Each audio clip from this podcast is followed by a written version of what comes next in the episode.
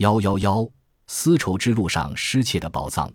一九零七年三月十二日清晨，斯坦因迎着刺骨的寒风进入莫高窟。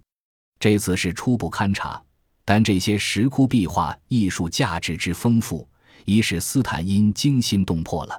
尽管损坏之状触目皆是，但大部分保存完好。五月中旬，斯坦因再探莫高窟，正遇上每年旧历四月初八日纪念佛诞的香会。成千上万的善男信女蜂拥到莫高窟烧香拜佛。斯坦因见状不敢有所举动，以为这里虽有丰富的机会、不少的遗物，可以为研究佛教艺术之用。然而开始还是以限于考古学方面的活动为妙。如此树机不致激起民众的愤怒，酿成实际的危险。当斯坦因五月二十一日三探莫高窟时，香会已经散了。他扎下帐篷。准备长期留下来。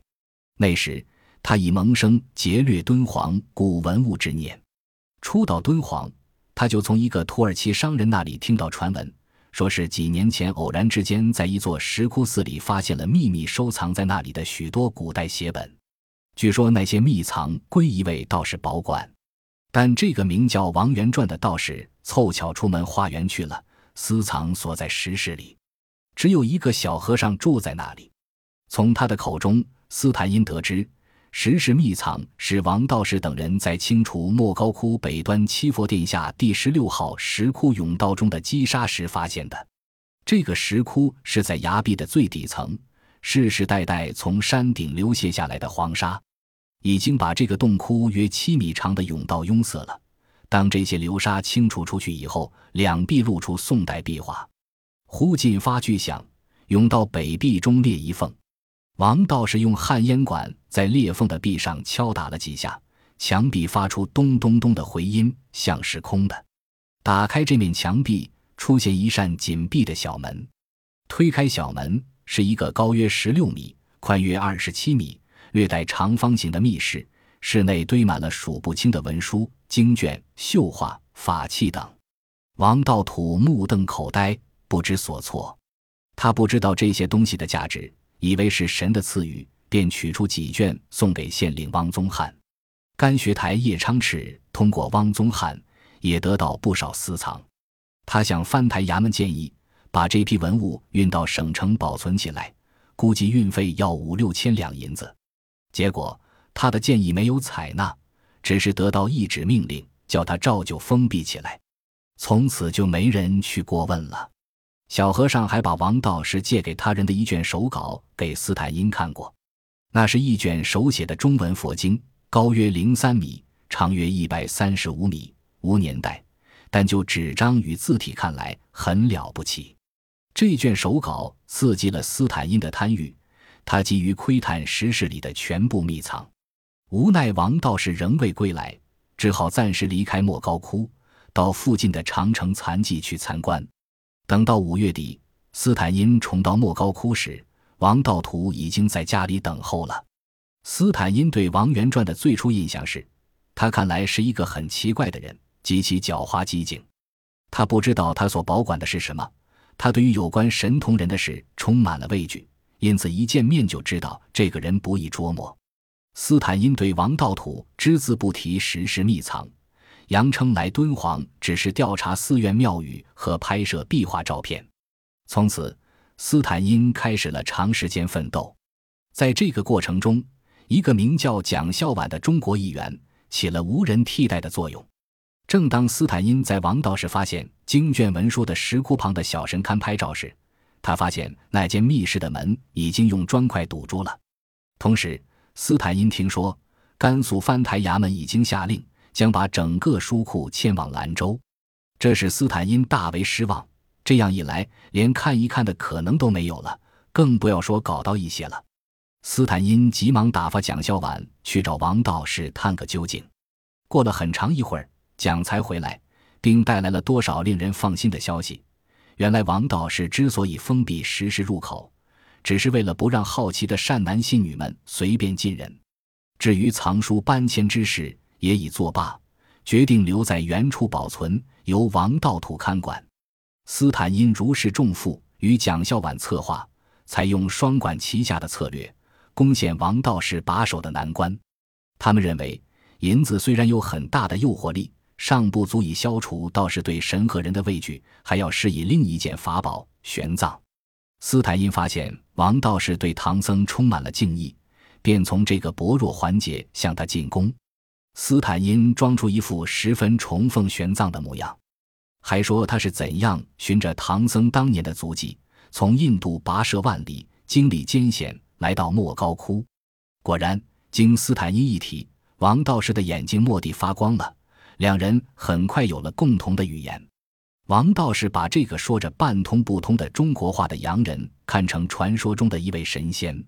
这个矮小的道士当即带着骄傲的神情，领着斯坦因到外边一处新近构筑的走廊。走廊两边画着《西游记》的传说，其中有一幅画的是玄奘站在河边，满载经卷的白龙马站在身旁，一头巨龟向他游来，显然是想帮助他把经卷运过河。斯坦因想借题发挥。使王从这个故事里得到启发，从石室里拿出几部佛教经卷，带回佛教的老家印度去。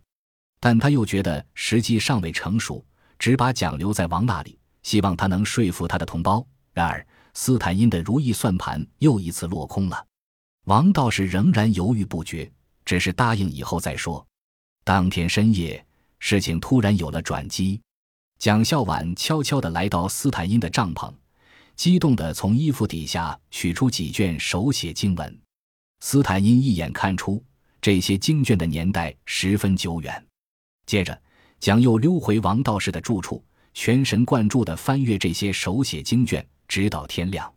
从题数看，这些佛经经卷是玄奘本人从印度带回的经典中翻译过来的。蒋连忙把这一发现告诉王，并使他相信这是唯一正确的解释。也就是说，玄奘在天之灵选择这个神圣的时刻，把这些神圣的经卷显示给斯坦因看，为的是让这位从遥远的印度来的信徒和追随者把他们送回原处去。无需蒋孝婉再强调，王道士慷慨地允许他进人密室，拆除堵门的砖墙，借着油灯的一丝好光，斯坦因的眼前豁然开朗，文书经卷紧紧地一层层地乱堆在地上。所占的空间，据后来的测量，约有十四立方米。王道士将经卷一捆又一捆地抱出来，允许斯坦因与蒋孝婉到佛堂细细展观，还用帘幕遮起来，以防外人窥见。斯坦因仔细检查堆积如山的经卷和写本，没有发现一丝损坏。除了用汉文、梵文、藏文、突厥文、维吾尔文以及陌生的文字书写的手稿外，还有用画布做包裹的一个大包袱，打开一看，全是古画，颜色调和，鲜艳如新。但大多数已经被经卷压缩成一叠，难以分开。斯坦因与蒋孝婉日复一日地把经过挑选的手稿与绘画搬进斯坦因的帐篷里。经过他们开导与劝喻以后，王道士再也不反对了。不久，斯坦因暗中观察到王对这些文物竟看得很不算什么。他甚至很为惊异。以后，王甚至同意允许将某种类型的手稿打上标记，转让给大不列颠的一所专门研究佛教经典的寺院，借以换取一笔相当可观的功德钱。斯坦因则一再无耻地表示自己对玄奘的真诚信奉，以免王道士反悔。就这样，越来越多的文物到了斯坦因的手里，其中包括以前拒不拿出的汉文佛经。仅这一次，斯坦因就骗得装满二十四只箱子的写本，另外还有五只箱子装满了美术品。一九一四年，斯坦因率领探险队重到敦煌行骗。